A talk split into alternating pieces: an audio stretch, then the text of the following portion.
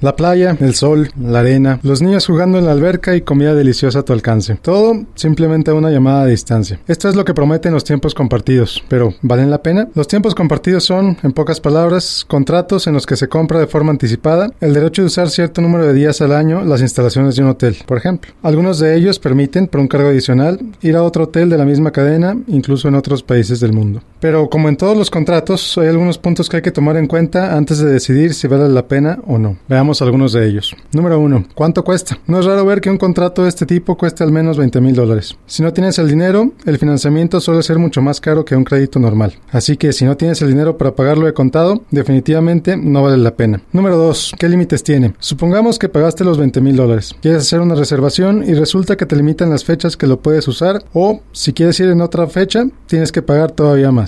También hay contratos que solamente cubren el hospedaje por lo que si quieres comprar comida o bebidas en el lugar, tienes que pagar por ellos. Número 3. ¿Qué otros cobros hay? Además del cargo inicial, es normal que haya cargos adicionales, como por ejemplo de mantenimiento. Estos pagos los tienes que hacer aunque no vayas de vacaciones, por lo que acabas pagando por un lugar que ni siquiera usaste. Número 4. ¿Cómo se compara con una vacación normal? Este es el punto más importante. Si pagaste 20 mil dólares y una vacación normal en ese hotel cuesta 2 mil, quiere decir que tienes que quedarte al menos 10 veces para que recuperes tu inversión. ¿En verdad quieres ir al mismo lugar 10 veces? Y por último, es importante que sepas antes de comprarlo qué tienes que hacer si quieres vender o dejar el contrato. Las penalizaciones por salirte suelen ser muy altas y no siempre se informan a los compradores. Los tiempos compartidos venden una promesa de vacaciones prácticamente ilimitadas. Desafortunadamente muchas veces en eso queda, en promesa. Si estás considerando comprar uno, ten mucho cuidado y asegúrate de que entiendes todos los términos. Mejor compara y compra una promoción cada vez que vayas de vacaciones. Los tiempos compartidos te pueden dar más dolores de cabeza que sonrisas. Acompáñame el próximo lunes para seguir desenredando las finanzas. Y te recuerdo que puedes mandar tus preguntas a la página de Facebook del programa